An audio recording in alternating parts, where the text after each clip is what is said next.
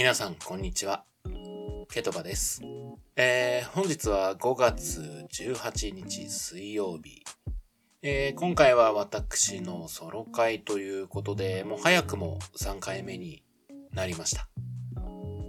えー、お酒を飲むというコンセプトだったんですが、えー、収録時間がですね、えー、夕方でして、まだちょっと車をね、運転しないといけないかもしれないので、今回は、えー、またアイスコーヒーと、ちょっと何も考えずにおやつを買ってしまったんですけど、この丸ごと美味しい干し梅。これは、どこだろう？甘露さんかな？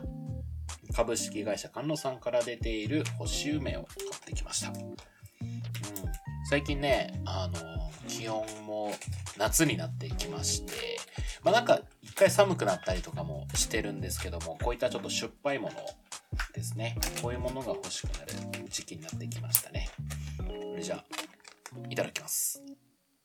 あー、酸っぱい。うん。あと何日か経つと、まあどれぐらいでしょうね。水分と塩分もしっかりとっていかないと本当に体調を崩す季節になりますんで皆さんもお気をつけください。梅雨入りがあとどれぐらいなんだろうね。1週間、2週間。沖縄はもうすでに梅雨入りしたということで、またこれから湿気と戦わないといけない季節になっていきますけども。まあそんなこんなで今回ちょっとお話ししたいことは、皆様、キックボードに乗ったことはあるでしょうか？あれですね。あのタイヤが前と後ろに1輪ずつついていて、手をこう乗っけてハンドルを握って足で蹴るあれ。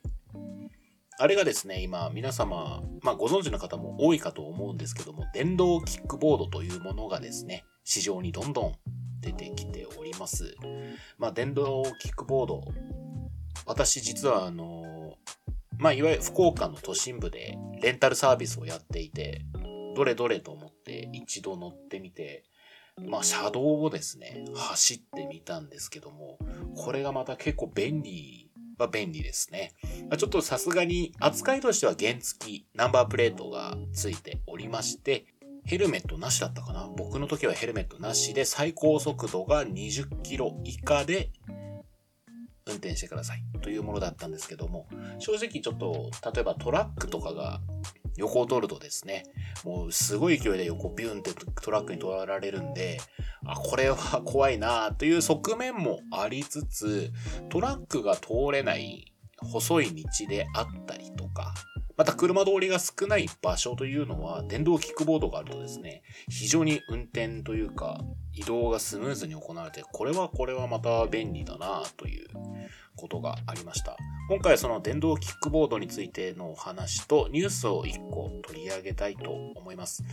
で、この電動キックボードなんですが、えー、3月ですね。今、いろいろ道路交通法の一部を改正する法律案が出されたということがありました。まあ、現状、今、電動キックボード、実は公道で走ることができるらしいですね。えー、特定の基準を満たして、原付一種として提出書類、えー、車体ですね。車体を提出し、ヘルメットを着用の後ナンバープレート。まあもちろんあの、ライトであったりとか、ウィンカーとか、そういったものを、あの、ちゃんと取り付けて基準を満たしておけば、原付免許があれば、公道で、えー、最大30キロまでで走ることができるそうです。えーいろいろ僕もちょっと興味があって調べたんですけども、また、だいたい17万前後。まあ、モデルとかいろいろよるんですけども、そういったもぐらいで買えて、まあ基本は電動というぐらいなので、自宅で充電ができて、だいたい1回の充電で30キロから40キロ。まあこれももちろん車体によりますけど、運転することができるということで、ちょっと僕はこれ欲しいなとは思ったんですけども、まあもちろん、あの原付に比べればやはり車体は小さく軽いので、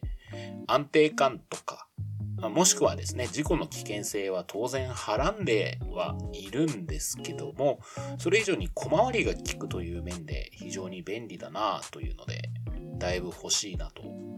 今、購入を少し実は検討しております。で、えー、先ほど話した法律の改正がですね、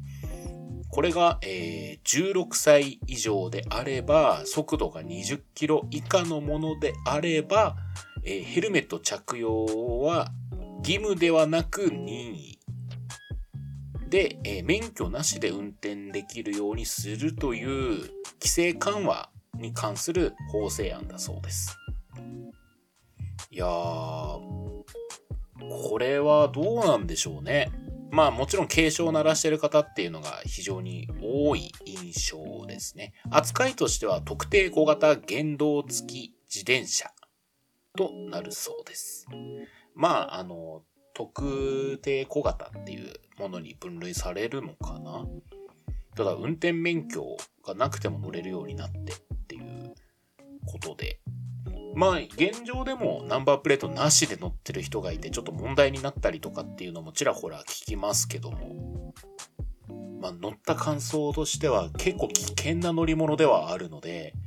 ちゃんと練習したり、ある程度のその道路交通法っていうものを知ってないと、普通に危ないとは思います。また、あの、タイヤがね、あの、バイクに比べればちっちゃいので、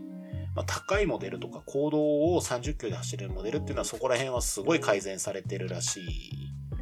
ですね。結構安定するらしいです。ただ、やっぱり物によっては非常に危険な乗り物、段差で多分ガク乗り上げたりっていうのは全然するんじゃないかなと思います。一応この20キロ以下16歳以上であれば免許なくても乗れるよっていうのはいろいろこれはやめとこうねとか、いろいろなんかその提案があるらしいんですけども、まあこれが本当に実施されるのか、こればっかりはまあどうなるかっていうのは見守るしかないですね。まだ車を運転する人からすると、まあ車運転してると運転される方わかると思うんですけど、自転車って非常に怖いじゃないですか。特にあの、車道をね、本来自転車は走らないといけないんですけども、自転車がこう、フラッとした時には、ものすごいドキッとするわけですね。これに電動キックボードが流行って乗ってる人が多くなれば、16歳以上ってなると、高校生とか通学で使う人も出てくるんじゃないかなと。特にヘルメットなしとなれば特に手軽になってしまいますし、いや、これはどうなるんですかね。いろいろ問題も起こりそうですが、個人的には結構便利で楽しい乗り物だったので、普及して市民権を得てくれると嬉しいなというのが実は正直なところです。まあ、今乗るデメリットといえば、そうですね、確実に目立ちますね。えー、絶対に目立ってしまうので、それぐらいかな。